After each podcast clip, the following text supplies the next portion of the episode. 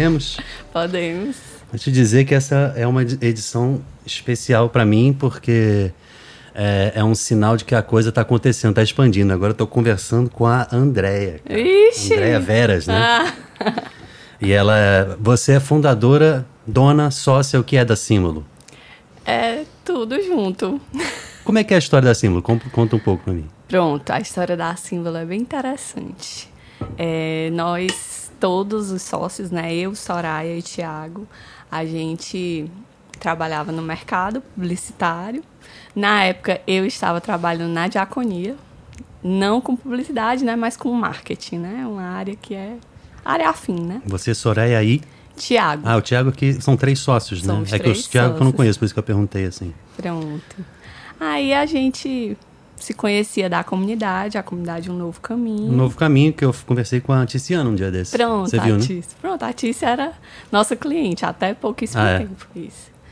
E aí a gente servia lá no Ministério de Comunicação. Hum.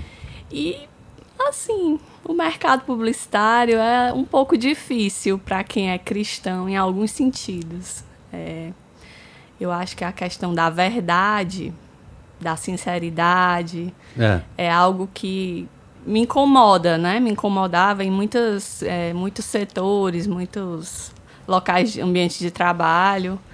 né? Mas graças a Deus, eu- depois que eu me converti, eu não tive que passar mais por isso, mas eu sabia, né? É, a, a Gente, a gente cristão em, em vários ambientes, acho que em, em todos quase, porque principalmente no Brasil, que é tudo meio que levado assim no jeitinho, né? Jeitinho, exatamente. Na música católica eu sinto isso, né, na produção musical também, que a gente tem que se ater àquilo que é certo e não à oportunidade, oportunismo, né? Exato. E, e a questão da mentira é algo que me incomodava muito, assim, no mercado, né?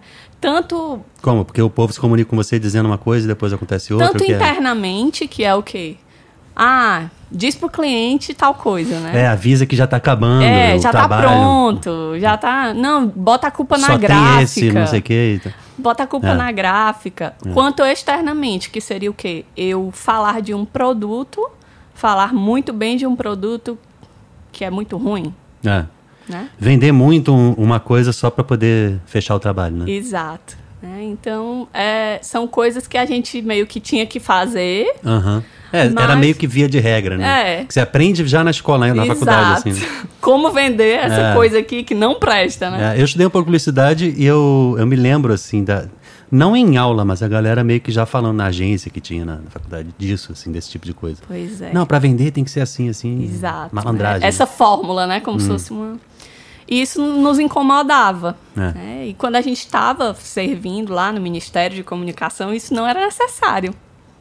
né? E aí tava- vocês, o que é que vocês faziam? É, o que é o Ministério de Comunicação? Vocês faziam o que lá? Lá a gente fazia é, todo tipo de divulgação e vis- identidade visual relacionada... Eventos, o que vai acontecer e tudo. tal. É, da comunidade, rede social e tal, tudo, né?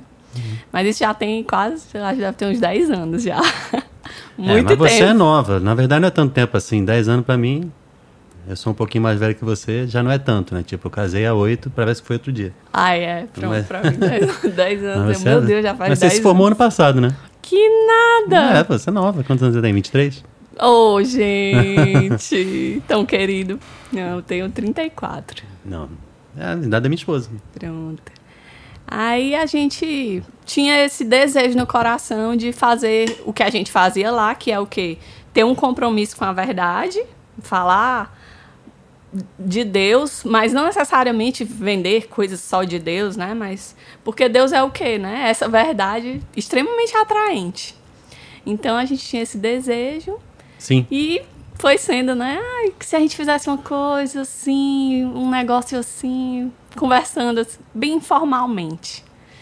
E aí eu comecei a trabalhar no Shalom, na diaconia. Hum, Comecei a trabalhar. E. Meu Deus. 2014. Sim, Não, 2013, sim. mais ou menos. Diaconia nova ainda, tinha seis aninhos. Pronto, comecei a trabalhar lá nas edições no marketing, Uhum. né? E eu era o marketing. Tipo, não tinha ninguém, né, para trabalhar Sim. comigo. Tinha, eu tinha um, um certo apoio do pessoal lá da criação, Aham. mas coitados, assim, eles talentosíssimos, mas uma demanda enorme. Não, a demanda de é enorme coisas. e tem que ser o mínimo de mão de obra Exato. possível, porque não tem como pagar, né? Eles não tinham condição de me atender, atender as demandas que eu tinha, né? É. E aí eu, caramba, o que, que eu vou fazer, né? Eu vejo um potencial muito massa aqui, vejo muita coisa boa, mas sou só eu e eu, eu não dou conta. Pois é, exatamente. é. A questão sempre é essa, né? Aí eu consegui convencer, né, o, o meu chefe lá a ter uma pessoa que trabalhasse externamente, Ah, fazendo a criação. E essa pessoa foi o Tiago. sim. né? E aí eu, ai, agora eu e o Thiago, né? Oba, ótimo. Ele, eu passo a demanda e ele cria, eu passo a demanda e ele cria. Então ali já foi surgindo Sim. uma, a símbolo, né? Bem, bem nas origens. E aí eu acabei saindo do Shalom, mas com esse desejo. Mas você frequentar o salão, você era da obra, né? Não, eu nunca frequentei o Shalom. Ah, você acabou saindo da diaconia em- da em diaconia. si, né? É, da diaconia. Tá. É, eu saí, mas eu saí com esse desejo de poder suprir demandas que eu via Uhum. lá, né? Da comunidade como um todo, porque tudo chegava lá nas edições, tudo virava um produto, né? É. E, e eu, meu Deus, eu queria criar uma equipe muito boa para poder atender as coisas que eu não conseguia atender aqui. Sim. Então eu tinha essa Ah, vontade. era você e Tiago. Ou só Era aí- eu e o Thiago Sim. e a Soraya. Só que a Soraya, no, um ano depois, mais ou menos, que a gente começou a trabalhar, né? a- eu saí do meu trabalho, eu saí da, da diaconia, o Thiago saiu do trabalho dele e a gente foi trabalhar em casa, no home office. Sim, ah, mas aí já, já tinha um nome símbolo, já estava com a ideia de ter uma Já. agência em comum. É, aí a gente, não, vamos começar a símbolo, vamos. E aí a gente começou e a, a gente até continuou atendendo as edições. É, né, as mas edições aí agora é um cliente, não é Um- você é agora das é um edições, cliente. né? Então eu tinha mais condições, né? É. E a gente. E aí nunca mais parou. Assim, a questão do Shalom, né? É, a gente atendeu o missionário, fez a campanha do DVD, atendeu a Sueli, atendeu o Alto Louvor. Agora, Igor. O Igor. Aí tá atendendo agora a criação mesmo do Shalom, né? A- Do assim, Shalom, tá, né? fa- tá fazendo boa parte da criação, ainda tem, né? Algo que a gente tá recebendo, mas fazendo boa parte da criação. A Aleluia, eventos. Coisa boa. Pois é, aí foi assim. Vocês fizeram alguma coisa do app Cantai também, não foi? A, é, a campanha toda do aplicativo Cantai. Então, foi uma coisa assim que. providencial mesmo. Mas eu, eu posso dizer que é. Eu confirmo, cara, porque eu, eu desconfio. Antes eu desconfiava, agora eu tenho certeza. Deus faz isso desse jeito. E comigo foi assim. Ele. Pois é, você tem uma história eu, eu parecida. fico assim, pensando na minha. No início da minha juventude, o que é que eu vou fazer? O que é que eu vou fazer? E nisso a gente vai vivendo, eu vou tocando, eu vou tentando montar uma banda, eu viro DJ, depois eu troco, depois começa a produzir um música, aí freela, fa- faz, faz um- funk, faz não sei o quê, vai pra... Aí, só que quando você... Graças a Deus eu tenho um, um background de estar de, de estar na igreja, de, de ir à missa, de ter uma família que me, que me levou e me acostumou a estar por perto das coisas de Deus, então Deus sabendo disso, esperou a hora certa de eu, de eu dizer, e aí, né? Me ajuda, porque está chegando num momento que eu preciso fazer alguma coisa concreta. E só que Deus não diz assim, tá aqui, tudo pronto, vai, Sim. né? Então a coisa é gradativa mesmo. Eu lembro que eu tinha voltado de um curso que não deu muito certo nos Estados Unidos e eu tinha também desistido de tocar na banda que eu tinha no Rio. E aí esse, amigo meu falou: "Por que, que você não me ajuda no Shalom?" E assim Deus faz né, sempre um pretexto, um jeitinho, uma coisa assim que não que não, não, não parece que vai, vai ter um impacto tão grande, né? E aí eu fui ficando no Shalom e fui entendendo que, que ministério de música, é, ministrar música faz parte da minha identidade, do meu chamado. E a partir dali depois eu fui descobrindo que o ministrar música também tem uma camada mais produção musical, e, mas só que nada. Se, se Deus tivesse me dito em sonho, você vai ser produtor musical e vai ter isso, vai ter aquilo, vai fazer tal Vai coisa. atender bastante. revelasse tudo, talvez eu não tivesse condições nem emocionais de abraçar, né? Então a coisa vem. E eu vendo você contando essa história, me parece muito isso de. é, você foi sentindo a inquietação de querer fazer alguma coisa, você já estava cursando, se formou e já foi tentar um emprego, e aí, poxa, mas era num ambiente que, que as pessoas são extremamente bem intencionadas e têm a mesma meta que você, que é levar a evangelização para os outros, mas, mas é, também tem uma necessidade de estrutura e tal, né? Porque não, não é só o Shalom, a igreja, outras comunidades, a gente vive da providência. Então, nem sempre tem condições de arcar. Eu, quando trouxe a produção musical que eu podia fazer pro Shalom, e eu não faço só Shalom, eu não trabalho só pro Shalom ou com o Shalom, né? Eu tenho a minha produtora e atendo outros artistas, mas começou por aí porque eu faço parte da comunidade na obra e tal. Mas é, o que eu estava dizendo é que eu via que Deus tinha me dado um- uma inquietação que se tornou algo mais claro, mais firme, e- e a, a ponto de eu ter a intuição e depois a certeza de ver. Eu posso dar algo que, que, que, que tem uma necessidade aí que eu posso completar, tem uma lacuna que eu posso preencher. Então eu, eu, eu, eu entendi um pouco dessa história meio assim. A símbolo pode contribuir com a evangelização e com o mercado, que, que são uma coisa só. Não existe mercado religioso sem evangelização e, e se existe, não deveria. Né? E aí eu acho que, que a coisa também foi. A ideia foi se tornando mais clara para você e foi acontecendo conforme você ia andando, né? Conforme a passagem bíblica diz, você vai dando os passos para dentro da água e depois que Deus vai te, te mostrar que Isso. o quão fundo é e o quanto você precisa mergulhar. e tal. Caminho é Quando você vê, caminhar. você já está no fundo do mar nadando e maravilhosamente e tal. Exatamente. E, e qual- ah, o que é que você enxerga hoje, baseado nisso que eu falei, assim, de diferente que a símbolo pode trazer? De diferente. É, porque eu acho que a publicidade, assim como na minha Ah, área da entendi. música, eu preciso trazer novidades. E, e eu estava justamente pensando nisso hoje, por exemplo. Eu sou. Eu tenho uns artistas que eu gosto mais do que outros, mas eu ouço muita coisa de música e vejo muita coisa no YouTube. Eu estava revendo hoje o álbum, o projeto novo do Kanye West, né? E ele se converteu recentemente e está fazendo um trabalho cristão muito bonito.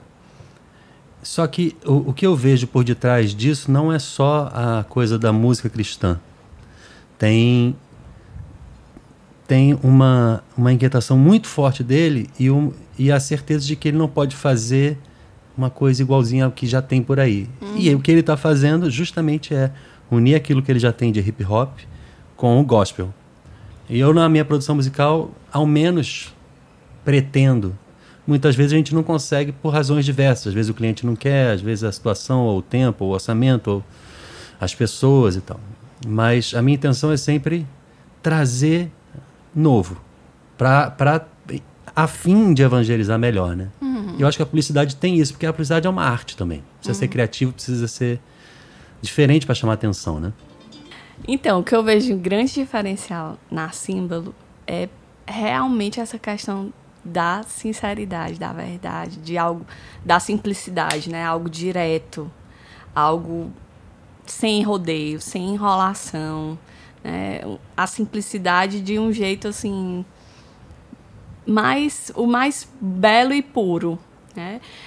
Que não se vê tanto no mercado, que é que é difícil ver no mercado. Porque o mercado visa a grana, né? É, porque você encontra muito, muitas pessoas talentosas, né? Sim. Você encontra pessoas boas É. no mercado. E a gente quer ser bom, talentoso, mas sem ter que enrolar ninguém. É. Entendeu? Sem trazer também, né, isso que você está falando, esse componente de frescor, de novidade, de tendência, sem ter que estar mentindo pro meu cliente, enrolando ele, dizendo, sei lá, que mil coisas que eu nem sei do que eu tô falando só para poder ganhá-lo. É. Esse tipo de coisa é que a gente quer se desviar. Ou até pegando, né, alguns trabalhos que a gente não acredita, né? A gente já, já teve que se esquivar de alguns Então trabalhos. você só pega o que você acredita mesmo, né? É, o que a gente acredita no sentido, assim, de valores, Hum. né, de coisas relacionadas. Por exemplo, é, uma, uma marca de camisinhas que venha é. pedir pra Fica gente. complicado, né? Não dá pra gente, né? Uma vez tinha uma distribuidora que entrou em contato E o com a orçamento gente. pode ser maravilhoso, mas. Pode, É. é.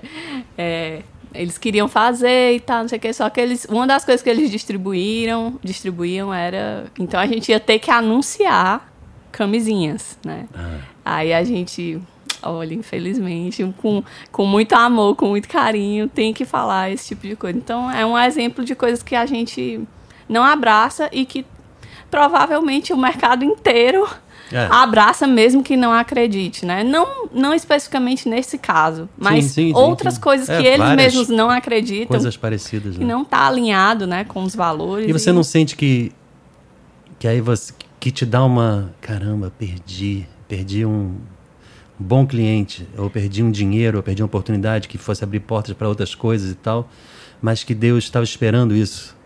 E que É. aí ele vai providenciar outra coisa melhor e Olha, tem, tem a via do sacrifício aí. Sinceramente, tem sacrifício, né? Você, você olha e diz assim, poxa, mas hoje em dia, não, eu não sinto que a gente perde.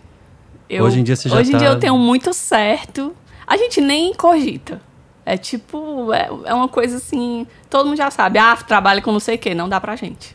Ah, é uma coisa, não dá pra Aham. gente. Né? É uma coisa que a gente tem a certeza, plena convicção de que não vai ser por causa daquilo que vai nos faltar. Então, seja o que for. aprendeu a, a contar com a providência, né? né? Porque Com, com certeza. Mas eu, eu, eu vejo que, que no exercício que Deus me faz, na pedagogia de Deus, eu sempre repito essa palavra, Ele me faz ter oportunidades e eu, para que eu enxergue, ah, essa aqui não, não vai dar. É. E aí dá aquela dorzinha de, ih, isso aqui ia é, ser ia ser joia, né? né? Mas, mas Passa é a logo. aprovação, é a purificação, é, É. é a via da santificação que vai passa pelo sacrifício. É, com E mas o que tem acontecido é, ao mesmo tempo, o que eu estava falando antes era sobre a coisa da criatividade musical. É, quantas vezes a gente, eu não sei se isso tem na, na publicidade, porque quantas vezes eu me vejo em situações em que é mais seguro eu produzir a música com essa cara aqui que está que tá em evidência, é a tendência e tal, né? Mas essa aqui não, não, não tá tanto, mas, a, mas dá certo, fica mais bonito desse jeito. Esse artista tem essa característica, essa identidade. E eu tenho tido mais coragem, não sei se porque já estou há um tempinho fazendo isso, então eu tenho visto que mesmo essa, esse- essas tendências da moda de ah, tem que ser desse jeito, a música eletrônica, a música sei lá o quê, porque assim vai funcionar, ou tem que ser o rock, ou tem que ser a balada, né? porque tá todo mundo ouvindo, mas aí a gente faz desse jeito, meio que Dá uma ousada, né? não, se eu faço desse jeito que tá todo mundo fazendo, eu meio que pego a música e estrago para poder ela ser assim. Sim. Ela não deveria ser desse jeito. Ah, não, mas assim vai dar certo. E acaba que ela nem acontece, porque, porque perde aquele ar de autenticidade.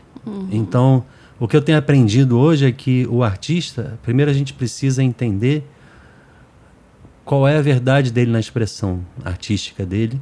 E aí na composição, na forma de cantar, na forma de se vestir, de falar, e a gente encontrar como ele é melhor traduzido através do, do- do trabalho de produção musical.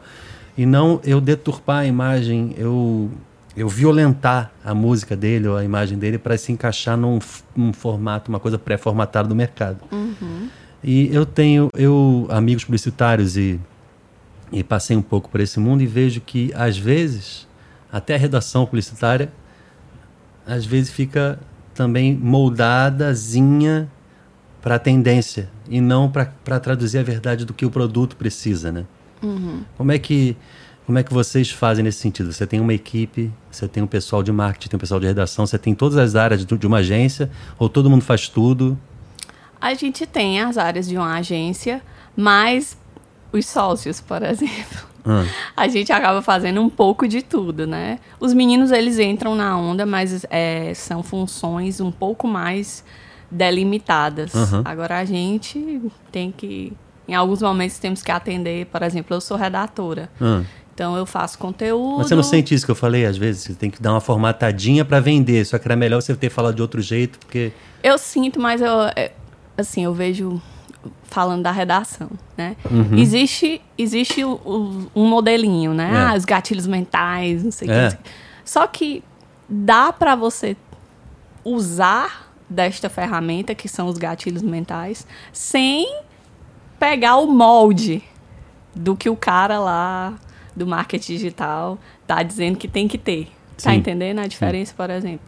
Ah, eu tenho que ter uma frase ali que é um punchline, né? Eu tenho que Aham. ter uma frase que É. vai Mas às vezes vai não vai cair bem, né? Não, eu tenho que ter uma frase muito boa, Você tem que ter independente. sempre, independente. É, independente, porque é, é o que vai atrair o meu cliente, o Sim. consumidor, a pessoa que eu quero evangelizar. Mesmo que ela não soe punchline, ela tem que causar algum efeito, né? Exatamente. Ela não precisa estar num discreta, molde. é. Tá entendendo a diferença? Entendi, É não, entendi sutil, né? total agora. Ele- ela não precisa estar naquele molde que o arte que às vezes a gente vê faz os cursos de marketing digital não sei o quê e eles têm lá ah tem que começar com você tem que responder tal pergunta você tem Ah, exatamente, é. Tá, eu posso fazer isso, eu posso ter uma frase de efeito, eu posso ter uma frase que vai fisgar o meu consumidor, o meu público, que não está necessariamente encaixada num gatilho mental X, Y, Z. É, inclusive, eu não- acho que algumas são super Forçada, é. dedicação total a você. Sério? É. Você se dedica totalmente a É, mim, de verdade? que- Então me dá o produto sem, sem cobrar dinheiro. Que aí você está se dedicando de verdade a mim. São as coisas que ficam um pouco demais, entendeu? É. E eu tô tentando fazer esse paralelo com a música porque isso acontece na produção musical, entendeu? De, poxa, você tem realmente que transformar isso num reggaeton? E, é, ou você tem que fazer com que a voz tenha aquele efeito que a fulana de tal, que a Ariana Grande usou, que o Justin Bieber. Será que tem que ter aquela tendência? Ou, Ah, porque tá todo mundo ouvindo. Meu amigo, eu, sinceramente, hoje não acredito mais que eu tenha que seguir os passos de todo mundo. É, e, e talvez seja o, o inverso da onda. Eu estava aqui, agora estou aqui, daqui a pouco eu volto de novo, mas seja o que for, a, a minha, a minha intenção é ser linear. Para poder ser verdadeiro. E, a, e a, a minha intenção é estar aqui nesse meio porque aqui eu encontro a verdade da, do, do produto ou da- do artista, ou da música, ou do cliente, seja quem for, entendeu? A gente tem um trabalho muito parecido, só que usa ferramentas diferentes para chegar lá. Eu produzo uma música, você precisa vender ela.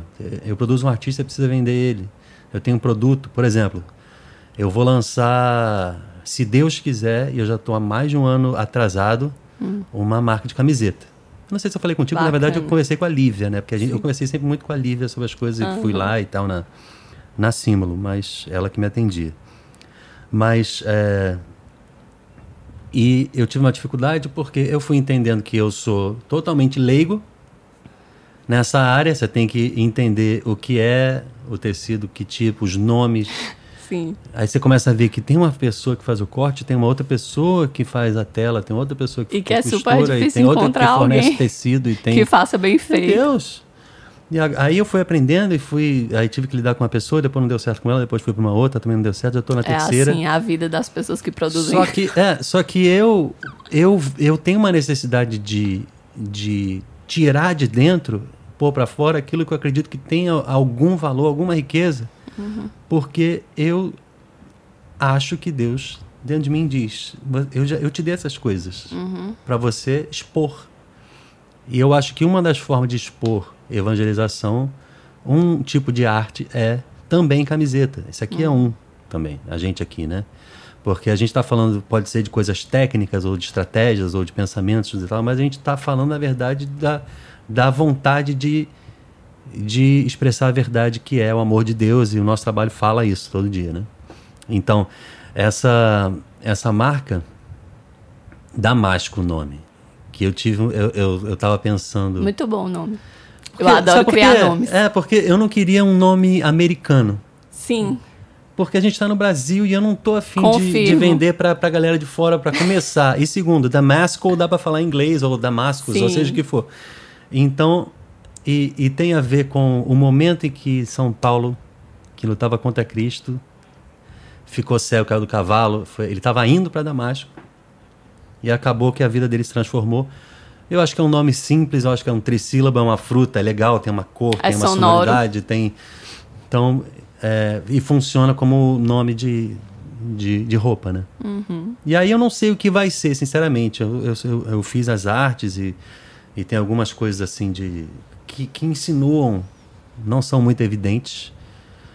E algumas são mais, tipo, tem uma camiseta que eu, que eu fiz que tem uma passagem de João 20, 19, que é, que é a passagem que o Shalom, como, assim, a, a que define o carisma, que é põe tuas mãos nas chagas, o tomé, né? E uma das camisas que eu fiz é essa. Mas eu sempre tenho lembrado muito de vocês, porque eu vou entrar na fase de. Divulgação. É, de, e, e de estratégia de pensar numa maneira. E eu não quero contar com gente que não conhece a igreja, que não conhece Deus e que não conhece o público, porque a gente que é de dentro, a gente precisa, primeiro, estar junto, se ajudar, mas também porque a gente sabe uhum, como é que funciona, né? exato. né? Por isso que eu te perguntei a questão de estratégia e de de, de, de ser até a verdade, porque você tem equipe, tenho, mas a gente faz, todo mundo faz um pouco. Por causa dessa atitude que eu procuro buscar em, em pessoas e, e, me juntar às pessoas que, que estejam afim de. que tenham o, o mesmo intuito, a mesma meta, né? De, de falar de Deus, mas com, com. De um jeito bacana. Fazendo a diferença, mas tendo noção e tendo know-how, tendo experiência, né? E falar de Deus é essa questão, né, da, que a gente estava falando da, da, até da redação, ou de um produto, ou das músicas que você produz. Falar de Deus é muito bom, né? Porque é muito fácil, você nunca exagera. Tu falou aí, ah, tu usou uma frase que uma, uma, uma empresa poderia utilizar, né? É, é dedicação total dedicação a você. total a Acho você. que é Casas Bahia, sei lá. Tipo, em relação a Deus, nós podemos ser hiperbólicos e jamais seremos, né? É. A gente nunca exagera falando de Deus. Então, é, é verdade. fica extremamente fácil, porque você ah, é, vai transformar a sua vida. Sim, é. vai transformar a sua vida se você quiser. É, vai fazer tudo por você. Sim, Sim, vai fazer. Então é muito, é muito bom, porque Sim. todas essas frases que talvez sejam frases mentirosas, ditas por empresas, é, quando, quando eu estou falando é. em relação à evangelização, nunca é mentira, Verdade. nunca é exagero. Né? Ao mesmo tempo que é, eu penso, e já falei outras vezes, tem coisas que, que você precisa ser um pouco mais cuidadoso para falar. Por exemplo, não que seja, não que não, que não surta efeito nenhum em mim, mas se, fosse, se uma pessoa, dependendo da situação, me diz, uhum. dependendo do momento da minha vida, ele me diz, Jesus te ama, meu irmão fica banalizado, né? Não, é ok, mas. Mas é, será que essa frase solta no ar atende a, a sede intrínseca da minha alma de conhecer a verdade? Porque a gente tem essa, essa curiosidade natural, mas a, mas a nossa natureza busca a verdade maior, mesmo que a gente não tenha essa consciência. Né? O que é a verdade? Ah, qual é a melhor comida, qual é o melhor jeito de viver, qual é o melhor jeito de se vestir ou de falar, ou qual é o melhor lugar para morar. Mas tudo isso, na verdade, são braços de como é que faz para ser feliz? É, exato. Já ia dizer. Do como é que faz de para ser feliz? E é. para você ser feliz, você tem que saber qual é a verdade. Uhum. De tudo. Ou qual é a única verdade que importa. Uhum. Né? Então, é, eu acho que é, se a gente se basear nisso, a gente vai ter mais cuidado e mais energia e mais criatividade para poder falar aquilo que importa. Sim. Eu acho que a gente perde muito tempo falando coisas muito lugar comum na evangelização. É verdade. Na TV ou na música ou no palco, fica aquelas frasezinhas iguais, aquele jeitinho de falar, e as pessoas vão convivendo em comunidade, vão ficando todas com o mesmo jeitinho. E isso também me inquieta, porque, é, por exemplo, eu amo estar no Shalom, faço parte, quero fazer, e quero continuar para sempre, mas eu nunca quero perder a noção de, de quem eu sou e, e, de como eu me sinto bem me expressando. Enquanto que outros jovens, talvez por fase da juventude, a gente vê a pessoa mudando o jeito de falar, a gente vê a pessoa. Se talvez, encaixando na tribo. É, pois é, mas também assim, é, eu, eu, não vou tirar a, a importância disso, porque talvez uhum. ele esteja querendo apenas também se purificar daquilo que não, que não era bom. Sim. E, você, no Novo Caminho, está há quanto tempo? Eu nem tô mais no Novo Caminho, ah, não? mas... Mas você entrou quando? Com que idade? Não, eu entrei em 2010, então... Você tinha oito anos, mais ou menos. Dez... dez anos atrás, mais ou menos. É. Ah, eu sim. Tinha, ah, eu tinha você 24. Passou... Ah, então você já não era tão jovem assim. Não, é, foi uma conversão tardia. Não, mas eu também. Eu ingressei é. no Shalom com 25. Eu já eu, eu ia à missa e tal, mas eu nem amei isso aí. É, então, mas pra você foi mais significativo foi. do que. Mas para mim foi um marco muito grande, inclusive. É, deixa eu beber isso aqui, desculpa. Fica à vontade. Hum. Inclusive esse café, eu botei um, um óleo CBD muito bom porque dá uma acalmada assim. Ah. Muito bom. Mas, mas voltando, eu. A minha experiência de verdade com Deus foi, foi no Shalom. Apesar de eu já comungar, ter sido crismado, ter feito isso e aquilo, meu, meus pais fazendo parte, pá, né, grupo de oração, tudo. E eu achava lindo, ia, gostava, cantava, rezava, mas, mas existe uma diferença entre isso e Sim. conversão autêntica, experiência. Ter uma experiência, né? Autêntica, porque a conversão é diária. Eu espero, eu espero estar convertido antes de morrer. Uhum. Ou pelo menos um segundo antes da minha morte. Mas, mas a, a, a pancada principal foi o primeiro acampamento de jovens que eu fiz no Shalom. E, e ela fez toda a diferença. E eu não sei explicar, eu não vou dizer, ah, porque aconteceu tal coisa. E, e para cada sei um lá, é de um né? jeito. Né? Aconteceu. Né? Tipo, o Will de Fábio diz: eu tava passando não sei aonde, eu ouvi uma música da. Não sei de quem era, né? do Isaí, da Sueli, sei lá, e aquilo me chamou a atenção e entrei pro Shalom, tô aí pra sempre. Ele diz uma coisa assim, né? E para mim foi. Desde que eu ingressei no Shalom, foi aquela sensação de nossa, que diferente. E aí esse jeito que eu meio que critiquei agora há pouco fez a diferença para mim no começo. Então eu não quero tirar o um mérito disso, da, dessa, dessa vontade das pessoas de mudar, de, de melhorar o jeito de falar e de mostrar também assim que, que, que estão mais mansas e mais gentis e tal. Isso tudo faz parte da adaptação também e acaba que só que a gente tem que lembrar de ser autêntico, né? Sim. Para que isso seja autêntico, não é que você vá deixar de ser assim. E ter uma comunicação rica, né? Na e é, verdade, é, é... talvez seja um problema Exato. de uma geração, é. né? E aí essa riqueza do shalom e, da, e do jeito das pessoas acolherem o sorriso, a simplicidade, as músicas, e aí tudo foi me chamando a atenção. E no acampamento aquilo culminou de uma maneira que eu falei: caramba, é isso. Uhum. E tu tem um jeito, ah, entrei tarde demais. Às vezes, se eu tivesse entrado aos 18 ou 17, não, não tivesse tido o mesmo efeito, né? Então, cada um tem um, tem um tempo. É, mas tu lembra de alguém ter te chamado antes, alguma coisa assim? Porque eu. Não, antes foi esse amigo que falou: me ajuda aqui no coral do Shalom, que eu vou fazer ah, uma cantata de Natal. Antes. Aí eu fui, comecei a tocar com eles, daqui a pouco, ah, toca, toca no Mistério de Música com a gente. Aí eu informalmente entrei e fiquei, nunca teve uma coisa de agora você faz parte do Mistério de Música. Eu fui tocando e fui entrando e fiquei. Sim. Lá no Rio. E aí fui tocando as missas e fui trazendo meu jeito, também purificando meu jeito, porque estava com muito vício de jeito de tocar de fora e tal, né? Mas fui enriquecendo também com aquilo que eu podia. Então tem que ter esse meio termo, né? Sim.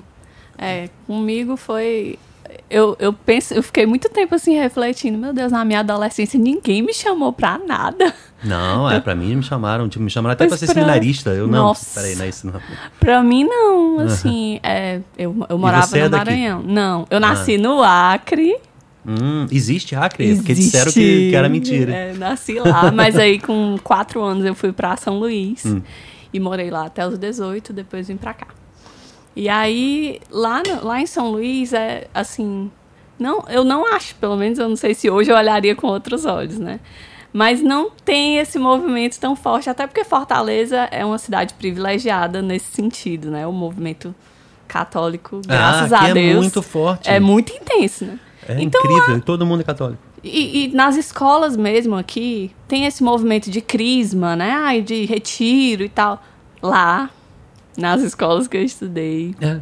Não tinha nada disso. E eu nada, não sei porquê. Assim, eu sei que por, porque no Rio, em, em Salvador, foram os pontos mais é, fortes de entrada da, dos escravos, então tem a presença das culturas africanas, né? Candomblé e etc. E aí mistura muito. Só que aqui não sei, aqui é muito mais aqui cristão, é. cristão é. né? É. Tem evangélicos e tem católicos, mas assim é quase todo mundo. E aí os reflexos que eu vejo aqui todo mundo casa. É. Todo mundo faz festa de casamento. Todo mundo tem, tem, tem batizado, não em sei outros que, locais não é tão Eu vejo comum, tão pouco, né? não sei se é porque o Rio é, tão, é muito maior é, e aí se espalha ser. mais, mas eu acho que é tão intenso isso, eu acho legal, eu fico muito feliz. Tem eu muita nunca comunidade. vi uma macumba na rua aqui em Fortaleza. é. No Rio toda hora você olha... Vixe, no Maranhão. Pois é, tem lugares que são bem mais fortes, é. né, esse negócio dessa cultura, assim. Ixi, lá, assim, eu não me lembro de ter uma amiga até os meus. Até eu vir morar aqui, que dissesse assim, de conhecer uma pessoa que fizesse parte de, de qualquer comunidade, ah. de qualquer movimento da igreja. E eu fico assim, meu Deus, mas por quê, né? Eu fiquei um bom tempo pensando. Não te, eu não tive Mas o pessoal ia para outras coisas? Tipo, ia para um candomblé, Não existia. Não. Não, né? Não. Ia pra missa de domingo, aquela história que você falou. né? É. Até eu ia também, porque minha mãe me obrigava. Isso. Pronto. Mas eu ia de cara feia, achava um tédio. Tipo, ai, falta quanto, né? É, eu ficava muito chateada, porque meus amigos ficavam do lado de fora e a minha mãe não deixava, eu ficava do lado de fora. Ah. Pronto. Aí quando eu vim pra cá, acabou-se, né? Mas eu vou te falar que eu até hoje tenho uma, uma inquietaçãozinha e é um exercício que eu preciso fazer, porque eu fico mais à vontade quando eu tô tocando na missa, né? E quando eu não tô, eu não sei se é minha cabeça é muito hiperativa, então eu fico reparando, ih, o cara tá cantando mal, a pessoa tá tocando, isso aqui, Ah, o padre demora sim. demais, o- ele tá falando que Às não vezes é precisa, difícil, Ou é. a pessoa leu tudo errado, o salmo é horroroso, então aí fica, ai, me, me inquietam demais, assim, mas É. é, tem que ir, a gente, a gente vai, né? Mas é, eu acho que faz um pouco parte, tipo, Deus não me deixou perder isso, porque eu preciso disso para continuar contribuindo e tal, Ah, e fazendo sim. o melhor que eu puder quando tiver na minha vez, né? Sim. Então, tipo, não... mas eu espero que dia isso se acalme, porque é muito chato para mim ainda, velho do dia que eu tô, ainda não consegui direito Não ficar participar notando. direito da missa, assim, Sim. feliz totalmente, né? Tipo, satisfeitíssimo. Eu tô feliz com, com tudo, mas, mas Ai, fico mas reparando é nas coisas, né? É difícil, eu acho que. Como é que é em casa? Você, os teus filhos vão, frequentam a igreja, tudo? Então, eu tenho uma filha, Ah, você tem uma filha. é, mas ela tem cinco meses. Ah, tá, porque você tinha falado que eu tava achando que era mais velha e tal. Não, ela é uma bebezinha. E você casou tem Não. quanto tempo? Tem cinco anos. Mas a gente não, não Conseguiu conseguia. chegar até cinco anos sem filho? Ou Pois é, na verdade eu tô tentando há cinco anos e, E a aí? gente não conseguia. O que era? Você não sabe? Então, assim, é difícil saber, às vezes, né? Pra mim não deu nada e meu marido tentou fazer uns exames, deu umas coisas, deu meio ruim e tal. Aham. Mas, sabe como é? Pra homem não é tão fácil fazer exame, né? Ah, é, porque... Porque não pode. É, tem coisas que ficam... É um jeito mais complicado de Pois fazer. é, não pode, tudo. Mas aí os médicos já estavam oferecendo o quê? In vitro, né? Não, vocês não vão mais, não vai mais rolar, desse jeito aqui não vai Ah, dar a gente certo. adota, né? Pois é. E aí é uma, é uma coisa tão. Ai, você fica assim. O médico chegou a dizer pra mim assim: ah, você. Esse, esse. Se você quiser fazer in vitro, o seu plano cobre. Tipo. Ninguém tem. É muito difícil, né? In vitro é caríssimo, né? Quando ele disse isso, eu, puxa, que sacanagem, que sacanagem, com o perdão da expressão, né? Mas não, a gente não, não quis, e aí um belo dia, cinco anos depois, Mas eu nem sei Maria se, se a igreja Vitória. concorda com in vitro. não, não concorda. É, eu, me, é, eu chutaria que não, mas assim... Não, é porque existe uma manipulação. Primeiro que a criança tem direito de nascer de uma relação normal. É Isso. com- um direito da criança, É, né? De vir do, do ventre e ser, Aham. e ser concebida sim. na relação sexual. Fora, e fora isso, né, que isso não, o mais grave mesmo é porque existe a manipulação no laboratório, a fecundação e são fecundados vários óvulos. Então muitos Então, são alguns são descartados. descartados. Então você Aborta, mata né? os seus filhos. É, uma, é um aborto voluntário mesmo, né? É, então- Intencional, né? É, então, É, realmente não, não pode. não dá certo, né? Mas aí acabou que Deus já vinha pronunciando para nós a vitória, que é o nome da nossa filha. Ah, que legal. É, e a gente rezava já há muitos anos, né? Pedindo, que a gente nunca evitou, sempre quisemos. E Deus sempre dava uma, uma passagem de vitória, né? Falava, não sei o que é a vitória, a vitória é tem alguma coisa aí, né? É um bom nome. É um bom nome. Então, quando veio, eu já sabia, não vai ser uma menina e Deus quer que chame de Vitória. É engraçado porque eu. é, das três vezes que a Sibeli engravidou, ao ver o ultrassom, mesmo que a gente não consiga saber direito o sexo, eu dizia: É menina, é esse, menina. esse é o Davi. Ah, é? Esse aqui é o Natan. Aí agora. Não, essa é a Ana. Eu sabia, tanto que dessa última vez eu não tinha nem nome pra menina de opção. É. Eu já tinha certeza que ia ser ela. Deus vai colocando, né, as coisas assim. E É agora eu acho que a gente não vai ter mais. Eu não sei, posso estar Não enganado. sei, mas eu, né? eu acho que, que não vem. Mas também não vão, né, dizer, porque só Deus sabe das É, coisas, né? Eu tô esperando aqui ainda. É, não, mas aí você começou Eu agora. quero mais, né? é. Você, pra você faltam cinco ainda. Exatamente. Você quer seis filhos, né? Por volta de seis. Eu, tô, eu senti essa vibezinha de, de casa cheia, assim. Acho que não. Super nene. Será que vai dar tempo? Não sei. Não, claro que dá que é isso. Outro dia eu tava conversando com uma amiga e ela trabalha. Trabalha numa, numa uma escola aqui. Aham. E aí, na entrevista dela, ela contando, né? Na entrevista dela, perguntando: Ah, você tem filhos?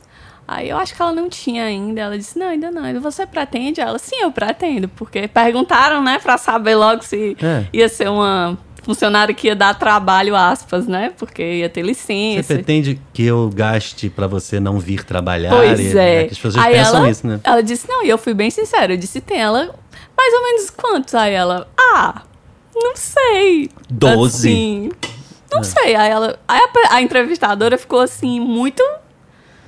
Achou muito estranho, né? Surpreendida. Como assim você não sabe quantos? Aí ela, não, não Precisa saber? eu não sei. Aí ela, tá, mas me diga alguma coisa. Uns quatro, uns três? Aí ela, é.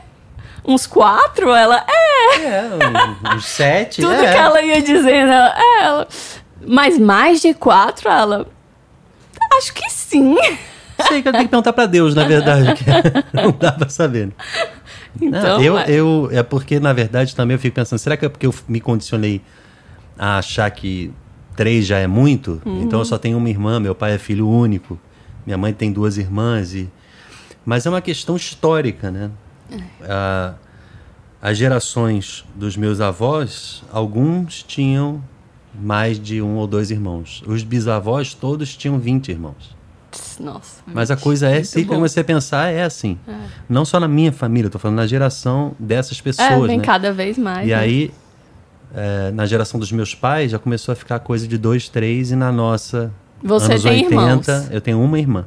Ah, eu anos tenho 80 zero. já é a fase dos pais com um filho, dois e É, tá bom. Principalmente no Rio. Eu não sei o que, que é característico assim de São Paulo, Rio. Não sei se Sudeste tem essa coisa de a gente vai trabalhar e vão ter Morrer pouco filho. trabalhar, né? e, e no Nordeste tem uma cultura mais de mais filhos mesmo, né? Então, por exemplo, a minha sogra tem vários irmãos. Eu, eu não sei quantos, mas eu, eu sei que uns cinco, sei lá. Uma, coisa- é muita gente. Pra mim, mas pra elas, de repente, é normal. Então, É. a Cibele, minha esposa, queria ter muitos, ou quer ter muitos, né? Sim, sim. E eu já tenho uma cultura diferente porque vim de outro lugar, então eu fico achando que. Mas tem uma sensação de que vai parar por aí, talvez mais um, mas eu acho que não. Não sei. Vamos ver, né? É. Cenas dos próximos capítulos. Agora eu vi uma coisa interessante que eu tava lembrando de falar contigo. Hum. Acho que enrolei muito até agora esse podcast. Desculpa, gente. é eu tô. Não, a gente tá Fiquei falando de publicidade e música, mas agora eu lembrei uma boa. coisa legal que eu queria falar contigo. Eu vi um, uns stories teus. Recentemente você falou sobre castidade. Sim. Eu vi por alto. O que é que você falou ali? O que é que você pode repetir aqui? Nossa. eu fiz uma semana inteira. Eu vi, eu vi que tinha um milhões de pontinhos. Eu, peraí, É. vou ver aqui um pedaço assim. Eu fiz uma a semana da castidade lá. Ah, é? Foi. Foi uma coisa que pediram. E aí eu, tá, pois então eu vou falar direito, né? Legal. É, é porque, assim, essa questão da castidade, ela. É, é um tabu, né? Uma coisa que o povo não sabe o que é. É por isso que eu tento às vezes abordar aqui. Né? Ah, não sabe o que é, acha que é não fazer sexo. Aham. Ponto. E não tem nada a ver. Nada a ver. A virtude da castidade é, algo realmente bem mais positivo, no Uhum. sentido de que vamos amar de verdade, né? Do que não, não vamos, vou me abster de relações, né? Sim. A pessoa só pensa no cinto da Não, castidade. é, castidade envolve ser e não é o ato conjugal, né? É amar, Inclusive, é se amar. você fala fazer sexo, parece que, que pode ser até fora do casamento, mas. Mas o ato conjugal é, tudo. casto. Ah, sim. Não, eu tô falando as Né? pessoas acham. As pessoas acham que é não. que é, pronto, não, transar. não, pronto. Não, é. não transar fora do casamento é- já tá. Pronto. Não, não é mesmo. entendeu? Exato. Não entende nem que existe a dimensão da castidade É. para quem é E- casado. E, ser casto é ser casto, não é não transar. Tem nada a ver com. Exatamente. Mas o Exato. que, que você pode elaborar sobre isso? Que é interessante. Pronto.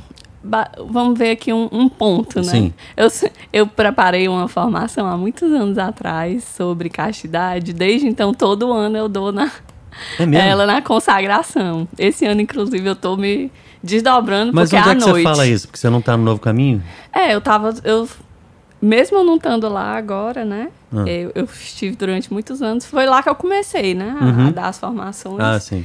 E esse ano eu não estou mais, eu ainda vou. Quase todo janeiro. Todo janeiro eu vou lá, porque Mas é o tá- início da, da consagração Mas à o Nossa que é Senhora. não estar? É que você estava consagrado e não tá mais? O que é? Não, não é consagração, não. Eu, eu frequentava, servia, servia assim, Aí regularmente. você meio que parou de ir porque Aí tá- eu parei. você falou com alguém, tipo, não tô indo mais, o que é? Não, eu servia lá e aí tava bem puxado pra mim. Ah, eu ia sim. sempre, né? Então eu começou a ficar incompatível. Ah, sim, não. Com o meu novo estilo de Chega uma hora que vida. você pode acabar voltando, então, tipo... É, só que agora eu tô frequentando o Opus Dei. Ah, entendi. E eu já estava, né? Eu tava fazendo as duas coisas. Ah, tá. E tá bem mais parecido, tô me identificando bem mais. Então, enfim. Não interrompendo, mas Opus Dei me parece, com esse nome, uma coisa super antiquada, não é, não? É não. É não, maravilha. Você conhece São José Maria, escrivá? Conheço o nome, assim, Só o um nome. pouquinho da história, um pouquinho É, de é nada. porque o Opus Dei ele ficou meio enquadrado como algo assim. É, bem, bem ruim, né? Com aquele filme péssimo. Ah, é o filme, não. Nada a ver, né? Mas não é antiquado. Na verdade, Vinci, é né? bem Vinci. tranquilo. É bem tranquilo. Pessoas que hoje a gente vê aí surgindo, por exemplo, é, o Dr. Ítalo. Aham. Marcili, você Sim, conhece? Ele é do Opus Dei. Então, mas ele pra mim é um cara tranquilo. Às vezes ele fala umas Tranquilo. coisas engraçadas, assim, Sim, tipo... ele é mas- tranquilo. É Dei, é bem tranquilo. É porque é uma pessoa pública, né? É. Aí eu tenho que usar. Isso. Mas assim, frequentando, são pessoas bem tranquilas, bem... É um estilo de vida muito parecido com o que eu queria pra minha família. Sim. E aí a gente começou a frequentar, eu e meu marido. Na verdade, eu já me confesso lá há muito tempo, desde quando eu estava no Novo Caminho, porque lá eu não tinha. Lá não tem sacerdote. Né? Ah, não? E no Opus Dei tem. Então, Ah, eu tinha, o meu entendi. diretor espiritual Dei já era do Opus Dei, então eu sempre estava lá é, me confessando. Qual a importância de ter um diretor espiritual? Nossa, muito importante. Tô É perguntando assim, pra quem não tem e não sabe, entendeu? Pra quem não sabe, né? É como se fosse assim uma, uma baliza, sabe? Sim. Pra você caminhar melhor. Eu desde que eu tenho assim, é, todas as minhas que eu levo meus anseios, as minhas dúvidas e peço os conselhos e às vezes como eu servia no aconselhamento lá na, na comunidade, né? Eu levava os, os- os- as dúvidas das pessoas, os problemas também, e dá uma. É muito. dá uma paz e um consolo, assim, você poder contar com essa pessoa que diz: não, você está certo, ou você está no caminho errado. Então, Sim. você está fazendo uma besteira. Não faça isso. Faça, Mas sabe? precisa ser um sacerdote pra ser diretor espiritual? Olha, de acordo com o termo mesmo, diretor espiritual, pelo que eu estudei, precisa ser um sacerdote. Porém, existem os formadores. Como no Shalom, né? Né? No, no Shalom tem os formadores, né? Uma pessoa Mas- comum que te ajuda a pessoa pensar comum, e tem, o- rezar e tem tal. os conselheiros, né, também, nos- no, ministério, que lhe dá uma palavra ali, né? Que não é. não tá lhe acompanhando sempre, mas é uma coisa que Um pode conselheiro lhe é, ajudar. é avulso. Exatamente. O Pontual, formador é fixo. O formador é fixo. É. Mas o diretor espiritual, ele é como se existisse uma diferença de autoridade. Da mesma forma que existe um sacerdote, né? É. Para um leigo. É. Existe uma diferença, não é a mesma coisa. aham. Então, o diretor espiritual, existe também esse selo de. É como se ele tivesse envergadura para Aham. dizer assim: não faça isso, ou faça isso. Já quando a gente servia, por exemplo, no, no aconselhamento, na formação, Uhum. é dito: você não pode. Determinar diz- o que a pessoa é, vai fazer ou não. Você não Escolher pode pela, dizer, por você pode, né, sugestionar, fazer perguntas para ela chegar. É um trabalho ali meio de psicólogo às vezes, né? Uhum. Você vai fazendo perguntas para ela chegar à verdade, para ela chegar ao caminho certo, ou se for uma verdade de fé, você pode dizer, olha, você está no erro. Né? Não, você pode ser Isso é explícito, um mas você não pode pecado. mandar nela. Né? Não, mas É. você não pode dizer assim, não tome É, não essa deixo decisão. você... Não, não existe. Não né? pode. né? Já o diretor espiritual, ele tem Ele tem poder autoridade pra isso? Tem, pra dizer, não vá por esse caminho, não. Então, é, Mas existe você uma sempre vai ser liberdade. livre para escolher, né? Sim, claro. Mas ele tem uma liberdade maior Tem com o dirigido. Ah, certo. Em relação a, por exemplo, um, um conselheiro. Entendi. Mas isso é, isso é muito importante e eu acho que mesmo quem tem formador é bom que tenha um diretor espiritual. Sim, é bom. Porque, pelo menos assim, lá, né, é, está, ali, está. As duas funções estão juntas, que é o confessor e o, dire, e o diretor. Então eu vou lá e ele diz, "Quer- bora confessar ou então? Quer primeiro conversar? Aham. né? E aí ele vai. Eu levo uma lista, né? Ele já me conhece. É bom porque você confessa e já conversa, né? Exato. Eu acho que eu tô, eu tô ficando atraído pela ideia. Eu vou arrumar um pra mim também. Nossa, é muito bom. Muito bom. E, e aí você, com que frequência? Toda vez você vai confessar? Uma vez no mês? Tem um mínimo? Pelo menos uma vez no mês. O ideal era que fosse de 15 em 15 dias. Ah, é? Mas tá bem disputado lá. O pobre do Padre Milton, que é o meu, Ah. o meu, meu diretor, tá tem uma demanda grande, graças a Deus. E aí eu tô indo uma vez ao mês. Eu acho que eu desviei umas quatro vezes do assunto. Nem lembro mais o que a gente tava falando A antes de gente abriu aqui. a gaveta da O castidade. que foi que a gente... É, E foi abrindo várias gavetas é, sem fechar. Mas, mas- conversa boa é assim mesmo. Não, é, não. Acho que a gente tem que ser livre, mas só pra não, não ficar aquela coisa de quem tá assistindo. Peraí, eu tava falando um negócio e não concluiu. Ah, tu quer que eu conclua Eu da não sei, é, castidade? fala, né? Pronto. Então eu comecei a dar essa formação todos os anos, que era tipo assim, a formação de abertura da consagração à Nossa Senhora. Aham. E era a mais polêmica. Né, que as pessoas, algumas pessoas iam embora chateadas, algumas mesmo? iam embora não voltavam mais. E como as meninas resolveram fazer lá na equipe, dividir homens e mulheres, então ficava um pouco mais livre para perguntas. E eu adorava responder as perguntas, e as pessoas perguntavam mesmo, e eu era bem clara, bem direta.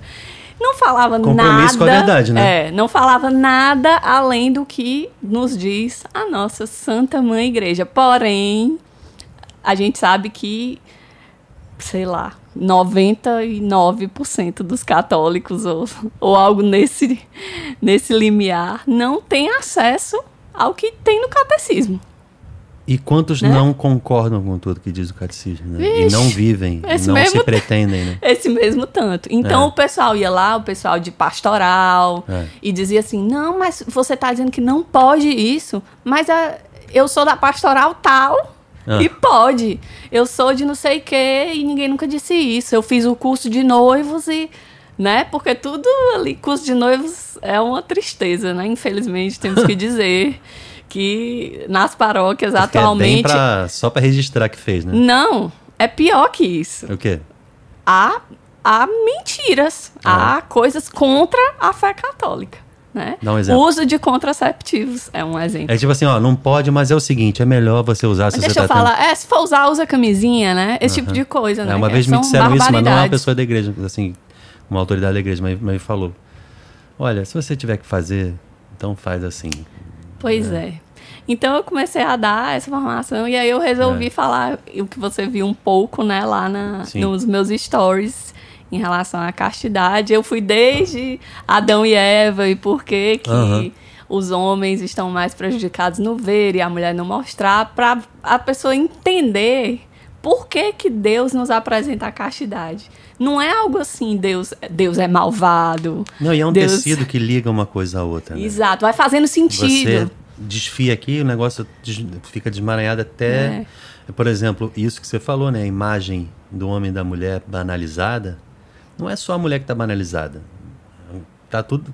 Tá a- As tudo. coisas vão tomando camadas em que hoje você vê é, pessoas admitindo. Não, mas quem disse que homem é assim? Ou que mulher é assim? Ou que tem que ser, ou que tem que. Tá, na, tá já inscrito, fere a natureza. né? É, tá inscrito. É. Quem disse que homem é homem só porque tem o órgão genital masculino? Peraí, oi? É, Né? Pois é, Mas tá é porque a louco. coisa, E ela eu nem não entro nasce- aí. Eu nem entro Pois aí. é. Mas a coisa ela não nasce aqui. Se ela nascesse aqui, era uma pergunta genuína, mas ela é um filho de um fruto de um, uma coisa que é vai, você vai vai curvando, vai distorcendo um pouco, vai distorcendo um pouco. E o trabalho e aí eu tenho que ser explícito para falar, o trabalho do, do diabo é pacientíssimo E não é E dedicado, mal né? cuidado. Dedicado. É, é milenar, entendeu? É, é, é, é do tamanho da humanidade. É, é tão velho quanto mais velho que a humanidade. Para que a coisa, o objetivo aconteça, que é corromper todo mundo, a coisa precisa ser muito bem feita. São bilhões de, de almas, né? Por exemplo, o que, que ele faz conosco, né? Ele acha, ele coloca na nossa cabeça, mulheres principalmente, que pra gente se valorizar, a gente precisa se mostrar. É, E isso é uma loucura, tipo assim, é. como que eu vou me valorizar me mostrando se todas as outras coisas, se você tem um tesouro, você mostra pra todo Não, mundo. é, e- e- Se você tem uma obra de arte, Exatamente. é. você bota lá no museu, tudo guardadinho, aqueles não toque, não sei. Aí quando é quando aí objetos tudo bem, né? Mas quando é uma pessoa, É. aí não, você tem que se mostrar, andar pelada na Tudo rua. que é bonito é para se mostrar a máxima que- do axé, né? Pois Tipo, não é? Como é que a gente cai nessas coisas? Aí outra outra falácia que a gente cai, né? No Hum. namorinho, aí o namorado pede uma prova de amor. Desde quando prova de qualquer coisa é coisa fácil? É, prova de amor é o contrário, na É uma coisa difícil de se Sacrifício. fazer. Sacrifício. Uma prova de amor seria exatamente o quê? É. Viver a castidade. Mas não, as mulheres ficam. Ai, meu Deus, ele pediu, ele achava que eu não amava mais ele porque eu não queria ter relações. Quando, na verdade, né, você tá caindo ali numa coisa que, se você parar pra pensar minimamente a respeito durante um minuto, você vai perceber que você tá sendo enganada. Eu já Tá falei umas cinco enganando. vezes aqui sobre decote que eu fico pensando, ah, mas é, é óbvio que eu, como homem, deveria dizer, poxa, usem, eu acho legal e tal, né? Só que eu acho mais bonito e mais tranquilo pro meu corpo, pra minha cabeça, pra minha saúde e pra minha alma, quando a mulher não tá mostrando peles demais, perna Sim. demais, decote demais. Acho bonito quando não tá, até. Como é que é você o contrário, entendeu? Desvia, né? É. Tipo assim, a, a beleza eu quero, que tá no Eu rosto. quero conhecer a pessoa, não ficar. Hum. olhando. Ai, peraí, o corpo e tal. Não, não precisa ficar, entendeu? Pois é. E isso atrapalha os e relacionamentos. ela se anula de, de, se, de se fazer conhecer. É. E o meu intuito é fazer as, as- os casais pensarem nessa questão do conhecimento, né? É. Porque a galera casa, se separa, porque É. nunca se conheceu. Só conheceu um ao corpo do outro. Exatamente. E aí a imagem que um tem do outro ficou turva. Porque eles não se alcançaram a alma. Não, tá querendo se achar no outro. Tipo, não, eu quero que a pessoa seja o que eu almejei. Pois é. e não, o objetivo não é eu quero viver para amar essa pessoa. É, é, eu quero que ela se adeque às minhas paixões. Isso tudo podia ser evitado desejos, com uma né? coisa chamada castidade. Pois porque a castidade abrange ser, né? Isso que eu tava falando, É. não é. Uma, uma, uma definição que eu acho belíssima da castidade é que é amar sem usar. É amar sem usar. É você, ou seja, é você amar de verdade. Servir, né? Exatamente. Se doar de verdade. Um, um para o Servir outro. Sem se é, de uma maneira. utilizar um do outro. Ah, Uma pessoa me perguntou, tem uns livros ali, umas coisas de japonês, aí o pessoal às vezes se incomoda, né? Acha que que, que tá fugindo de, da, do evangelho, né? Mas u- uma ou outra coisa que eu li ali só fala um pouco sobre o serviço genuíno, né? Então, a- a- eu tinha falado outro dia num vídeo sobre a palavra samurai é servo, assim como a palavra ministro é servo, né? Então, ministrar ter um ministério é ter um serviço autêntico, gratuito, a fim de apenas doar e não não receber em troca alguma coisa, seja um pagamento em dinheiro, ou uma- um aplauso, ou um, um reconhecimento. A gente tem na nossa identidade, na nossa natureza, uma necessidade de ser amado, mas, mas o exercício é entender que essa necessidade autêntica, natural nossa, não pode sobrepor a natureza, a existência maior do, do que é ministrar. Ministrar é servir sem receber nada em troca. Então, o grande ministro, o maior de todos, é Jesus. Né? O maior samurai de todos. Né? É, Então, verdade. é, mas e, e, e aí, essa coisa do servir autenticamente, você só consegue quando você é desprendido. Ou seja, a castidade fala disso, né? Do, da doação e do desprendimento, do desprendimento de si, que acontece no casamento. Quando você casa com alguém, você elegeu aquela pessoa para ser tua melhor amiga, mas aquela pessoa a quem você vai ser o companheiro, ser, você vai servi-la. É, o Tolkien fala companheiro de naufrágio. É. Acho tão bonito essa, vai, essa exatamente, imagem. Você vai passar pelas dificuldades junto e tal. É. E, e a coisa do ato conjugal também é muito bonito quando diz: o corpo da minha esposa é meu, só que o meu corpo é dela. Então, então Se eu não posso dispor. fazer o que eu quero. Sim, Com, com, né? e a, é o- mas ela administra o dela, que é meu, e eu administro o meu corpo, que é dela. Então precisa ter uma concordância mútua. É uma coisa assim, bem na filosofia, mas só que isso só confirma, só traduz e só aumenta a, a noção do que é do que é a, a castidade e do que é o amor puro, né? Que é que precisa ser para o outro e não para si. exato. E quando as pessoas se Não casam com essa impressão trocada de pensar, eu, eu, eu, eu quero que a minha esposa seja assim, assada, assim, assim, assim, seja bonita, seja inteligente, seja engraçada, seja. Para quê? Para me servir. E também, quando se admite a hipótese de que, não, mas aí se estiver dando errado, separa. É, quando tem isso aí. Se você já... casa com essa hipótese, você já separou em algum momento. Já. Já, você já casou É, separando, já anulou, na verdade. Acabou-se. Acabou-se. Mas assim, vo- você se tornou parente dessa pessoa. Você não deixa de ser parente dos teus parentes. Você não pode deixar de ser parente do teu cônjuge. Teu cônjuge é teu parente para sempre. Eu não posso nunca.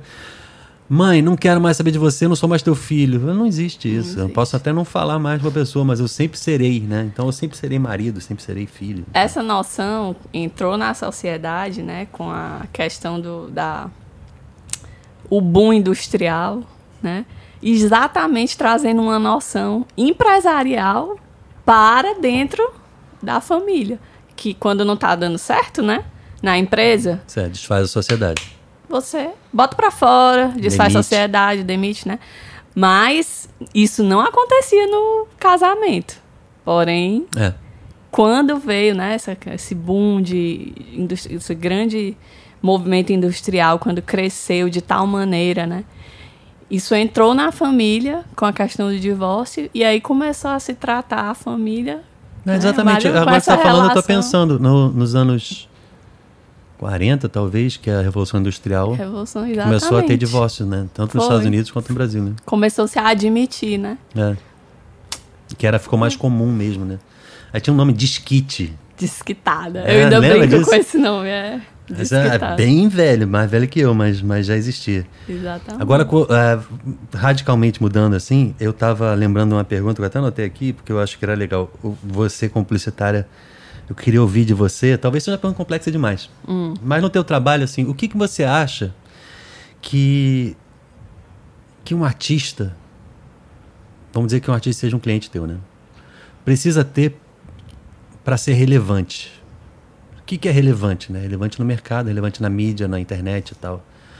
O que é que ele precisa fazer? Existe, eu- acho que é um conjunto de coisas, Sim. né? Mas o que eu quero ouvir de você, porque senão eu vou acabar respondendo por você. Eu- que você diga. Olha, fora a questão do talento, né? De ter Aham. um, o seu talento, o seu produto, claro, né?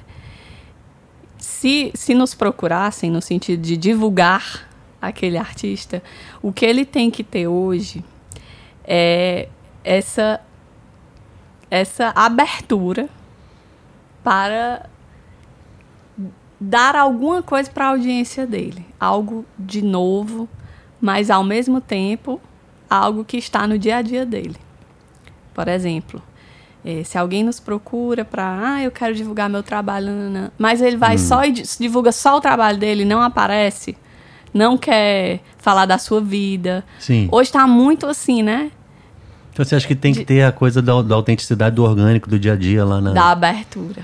Ele tem que trazer alguma coisa Se o cara para vem e a só lança uma música, não dá nada, não dá certo. Você acha? Só Só a música explosão solta, maravilhosa, só né? a música pronto, É. não, não aparece em canto nenhum, não, É. não posta nada, vai, ele vai só ser uma, Só um um hit milagre, do né? carnaval, o hit do carnaval. Só um despacito, né? É. Pra dar certo. Pronto. Se ele cair na, na, na boca de alguém famoso, né? Por exemplo, ah, é o cara que tem uma música, mas aí o Neymar aparece Uhum. cantando a música dele. Ele vai fazer o sucesso daquela música. Mas também, se ele continuar não aparecendo, ele vai sumir rapidamente Sim, também, né? vai ser o hit do carnaval e pronto.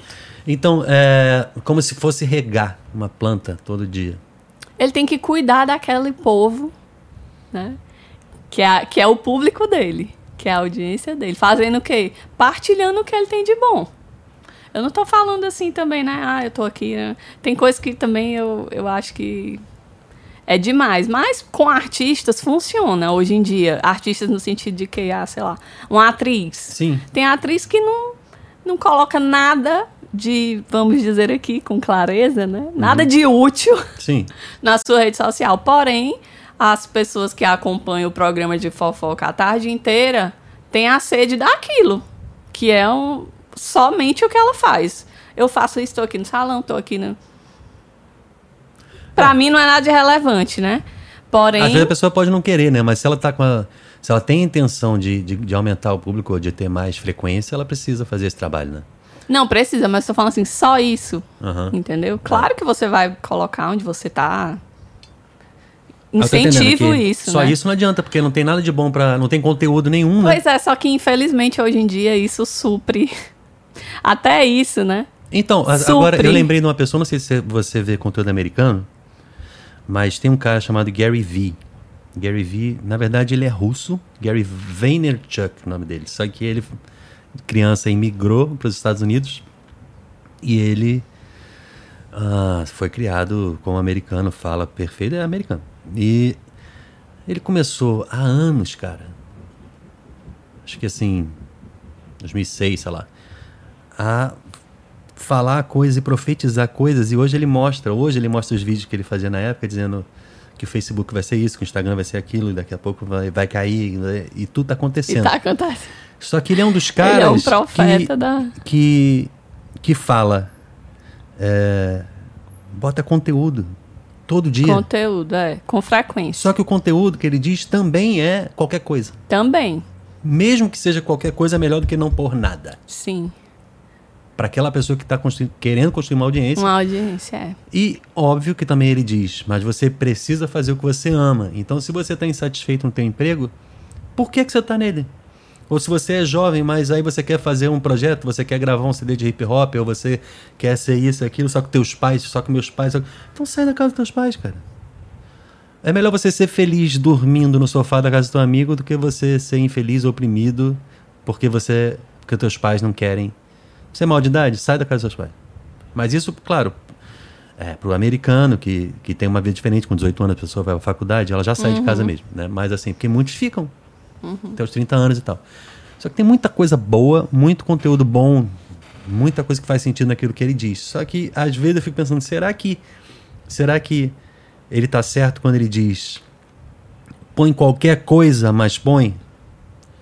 Aí ele incentiva você a ter TikTok, LinkedIn, não sei o que, blá blá blá. Muita coisa, né? E, é, e botar dia. com os formatos específicos em cada Sim. plataforma, conforme a plataforma pede.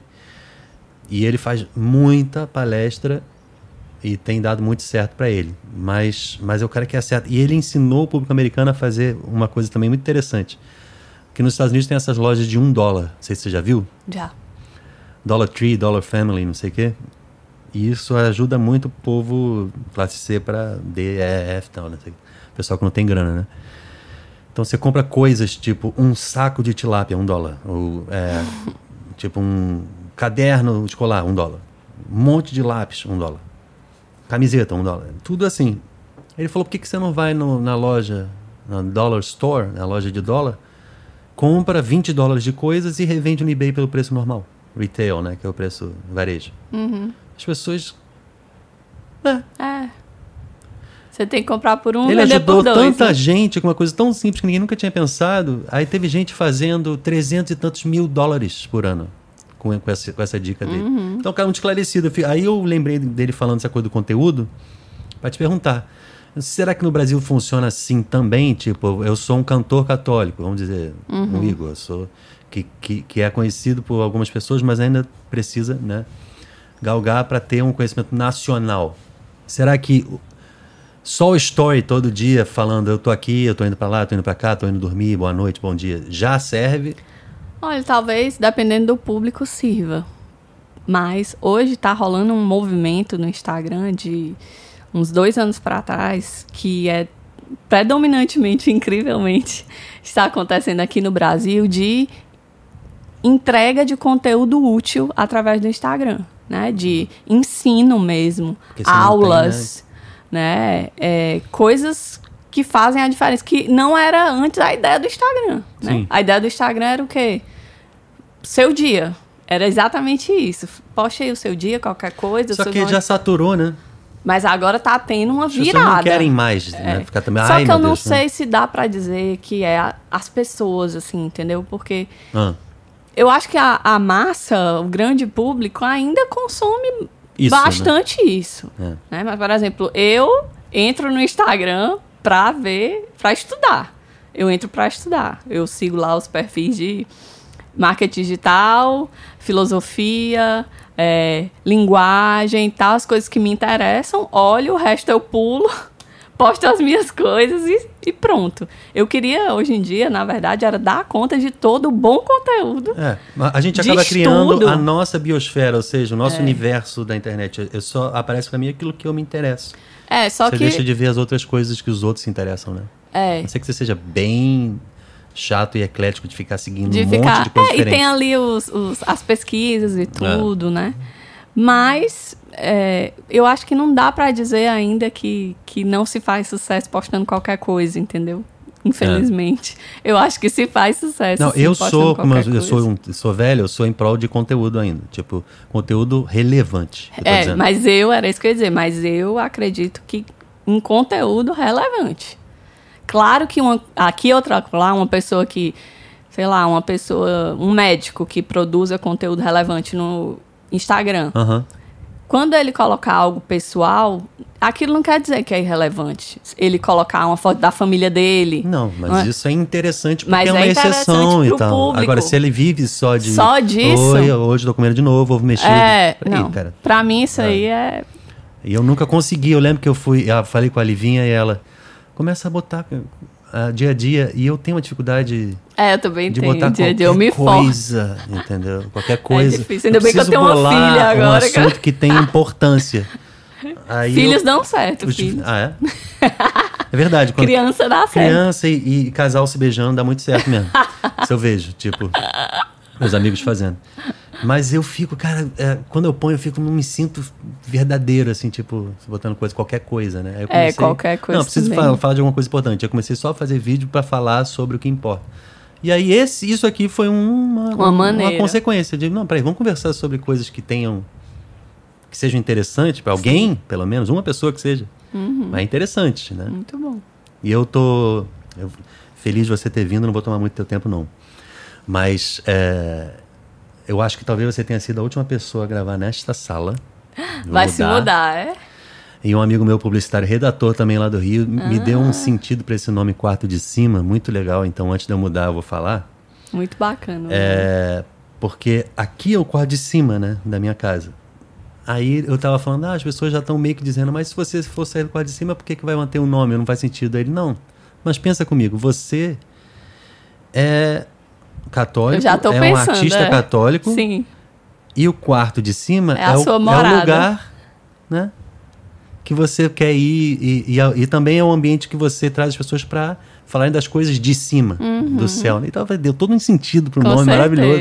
Eu quero agradecer ao Lucas Cardoso, que, que é meu irmão, já, sei lá, quase 20 anos.